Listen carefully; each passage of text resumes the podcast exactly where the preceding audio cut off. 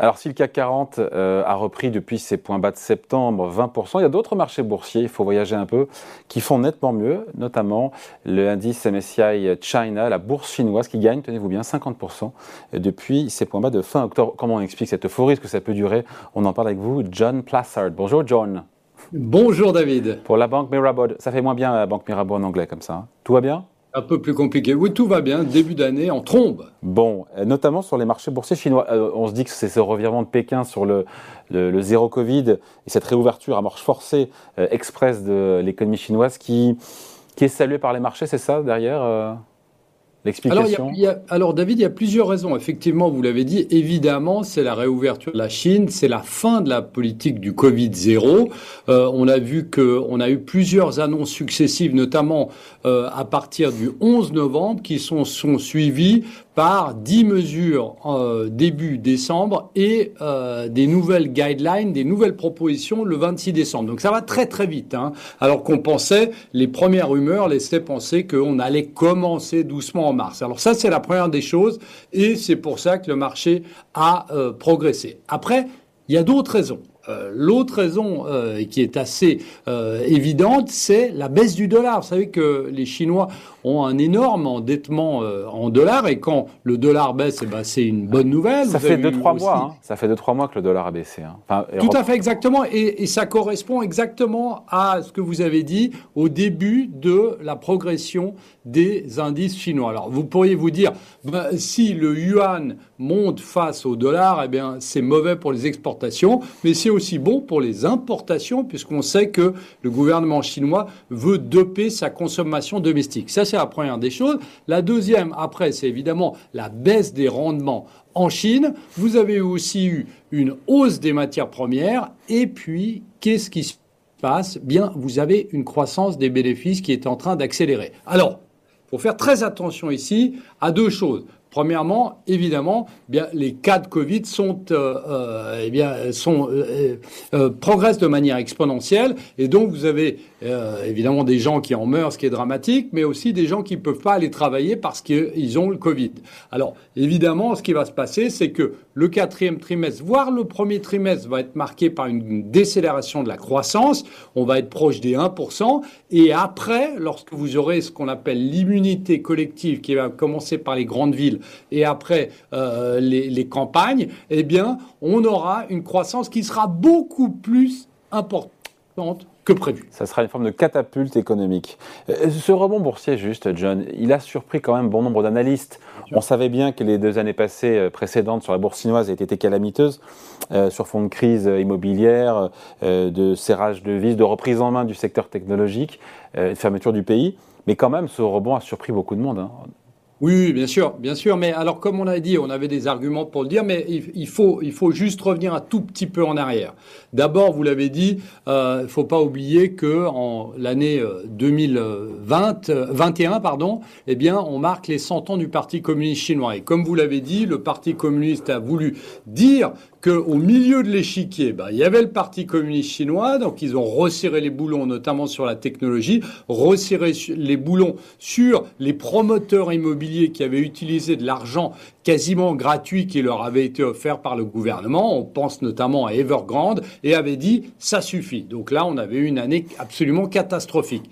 Et après, eh bien, on a vu que le marché, eh bien, a commencé beaucoup plus à se réguler. On a vu que les dernières annonces qui ont eu lieu, notamment sur le secteur de la technologie et sur le secteur de l'immobilier, il faut rappeler ici, David, que le secteur de l'immobilier est le plus grand actif du monde, le secteur de l'immobilier chinois. Donc c'est énorme. Et donc ici, évidemment, le gouvernement chinois ne peut pas laisser ce pan de l'économie eh bien, tomber. Alors là, ça c'est la première. Oui, oui, oui c'est intéressant. Euh, allez-y, parce qu'après, je me disais juste quand même, euh, du jour au lendemain, cette crise immobilière n'a pas disparu en Chine, même si des mesures sont prises euh, par Pékin. Et donc derrière, on, voit cette euphorie sur le marché boursier. Mais est-ce que tout ça est étayé économiquement, encore une fois, et mérite d'être optimiste sur la Chine d'un point de vue économique? Oui, tout à fait. Et, et ça. Donc ça, c'était la première des choses en 2021. La deuxième des choses, avant la réouverture de l'économie, et personne n'en a parlé, enfin presque, en, Chine on en a beaucoup parlé, eh bien c'est mi-2022 où la Chine, mi-2022, hein, euh, où la Chine avait annoncé 33 mesures économiques pour soutenir les entreprises et les dépenses de consommation. C'était énorme. C'est un pamphlet été fait avec des supports fiscaux, des supports financiers, des euh, aides dans l'approvisionnement, euh, dans les chaînes d'approvisionnement, pardon, dans les investissements, etc., etc. Vous aviez 33 mesures économiques pour relancer l'économie du pays alors qu'on était tout le temps dans la politique du Covid zéro. Donc on voit ici que le gouvernement chinois, et on le sait, le président Xi, eh bien, veut absolument que la Chine devienne la première économie mondiale le plus rapidement possible. Donc euh, il n'oublie pas ce pan. Donc effectivement, au niveau de l'économie euh, chinoise, on est dans une accélération avec évidemment quelques risques. Bon, il faut dire, euh, John, qu'après ce rebond de 50%, on pourrait se dire, oh là là, mais euh, le MSCI China, l'indice boursier chinois, euh, enfin l'un des indices boursiers chinois, est très très haut. Non, on est toujours en baisse de quasiment 45% par rapport à ses records de février 2021. Donc voilà, il y a encore de la marche, il y a de la marge. Tout à fait. Et puis les valorisations euh, vont continuer à progresser. On va avoir des croissances des bénéfices des entreprises qui vont continuer à accélérer. On voit que les derniers chiffres, les PMI étaient en dessous des, attentes et on, se dit potentiellement que le pire est derrière nous, tout en disant, comme on a dit, que le Covid aujourd'hui empêche les gens d'aller euh, travailler et ralentit l'activité économique, mais ça va repartir. Mais évidemment, on a quand même quelques points d'interrogation. Vous l'avez dit, une chose sur la construction boursière, parce qu'on a plusieurs analystes qui estiment que euh, la construction doit baisser de 25% parce qu'on a trop de biens immobiliers à cause de ces spéculations par rapport à ce qui le besoin réel des Chinois. En plus, vous avez une chose qui est très importante au niveau politique. Vous savez, on ne parle pas assez entre guillemets de la politique chinoise parce que on voit le président Xi tout en haut, mais vous avez plusieurs hauts responsables économiques qui vont partir à la retraite. Donc vous avez des nouveaux qui vont arriver, peu importe, qui sont plus jeunes, mais qui ont peut-être pas l'expérience de ce qui s'est passé mm. avant. Donc il y a des points d'interrogation. Donc si on a un problème au niveau de l'immobilier, si on a un problème au niveau de la gestion économique du pays par une nouvelle génération, ce qui pourrait ne pas être le cas évidemment, eh bien là on a un risque sur la croissance économique chinoise, mais on parie pas sur ça aujourd'hui. Donc on se dit quoi? On se dit que l'euphorie peut se poursuivre, il n'est pas trop tard pour euh, éventuellement se renforcer ou y aller?